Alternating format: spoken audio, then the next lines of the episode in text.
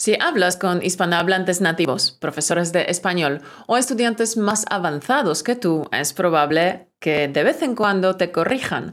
La corrección implica que señalan un error que has cometido hablando en español. Un error se puede corregir de varias maneras y estas dependen del nivel del alumno. Algunos tipos de corrección son adecuados para principiantes, otros para alumnos intermedios y otros para alumnos avanzados. Una corrección inadecuada puede tener un impacto negativo en ti. Si escogen mal la corrección o el feedback, esto te puede desanimar o hacer que te sientas avergonzado. Una corrección debe tener siempre un impacto positivo. Tiene que ayudarte a mejorar y motivarte para que sigas aprendiendo el español. ¿Y cuál es la corrección más adecuada para ti? Veamos qué han descubierto los científicos. Generalmente hay dos tipos de feedback que pueden ayudarte a mejorar tu español. El feedback explícito y el feedback implícito. Ahora te explico con ejemplos estos dos tipos de feedback o corrección. La corrección explícita de gramática.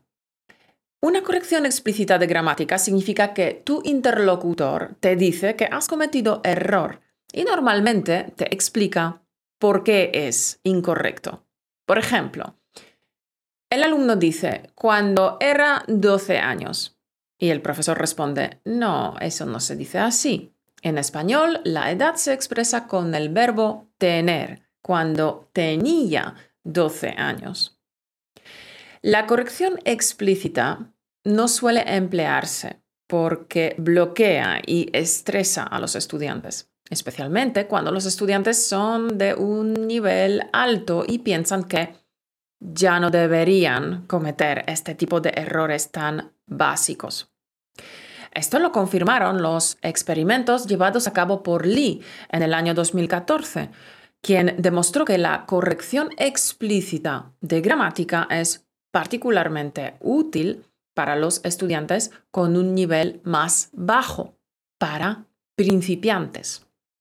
Para los estudiantes con un nivel intermedio o alto, la corrección implícita resulta mucho más beneficiosa. Hay dos tipos de corrección implícita que yo uso con mis alumnos. La corrección implícita mediante reformulaciones, recasts, la reformulación significa que tu interlocutor o tu profesor repite lo que tú has dicho, pero modificando tu frase para que sea gramaticalmente correcta. La reformulación parece más natural si tu interlocutor la hace en forma de pregunta, como verificando que te ha entendido bien. Este tipo de correcciones resulta muy natural en medio de las conversaciones. Por ejemplo, el alumno dice, ayer voy al cine. Y el profesor responde, ah, sí, ayer fuiste al cine.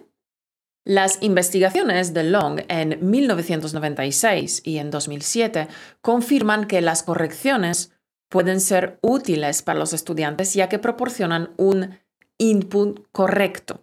Según Long, las reformulaciones son incluso más valiosas que el input regular como ver películas, escuchar audios, porque el alumno se da cuenta de las diferencias entre lo que es incorrecto y lo que es correcto.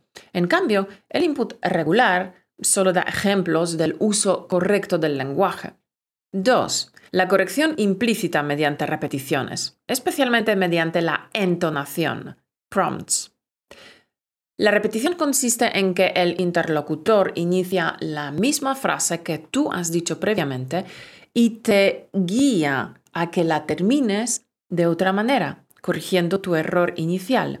Esto te permite notar tu error y corregirlo por tu cuenta. Por ejemplo, el alumno dice, ayer fui en el cine. El profesor responde, no, ayer fui y el alumno sigue, ah, ayer fui al cine.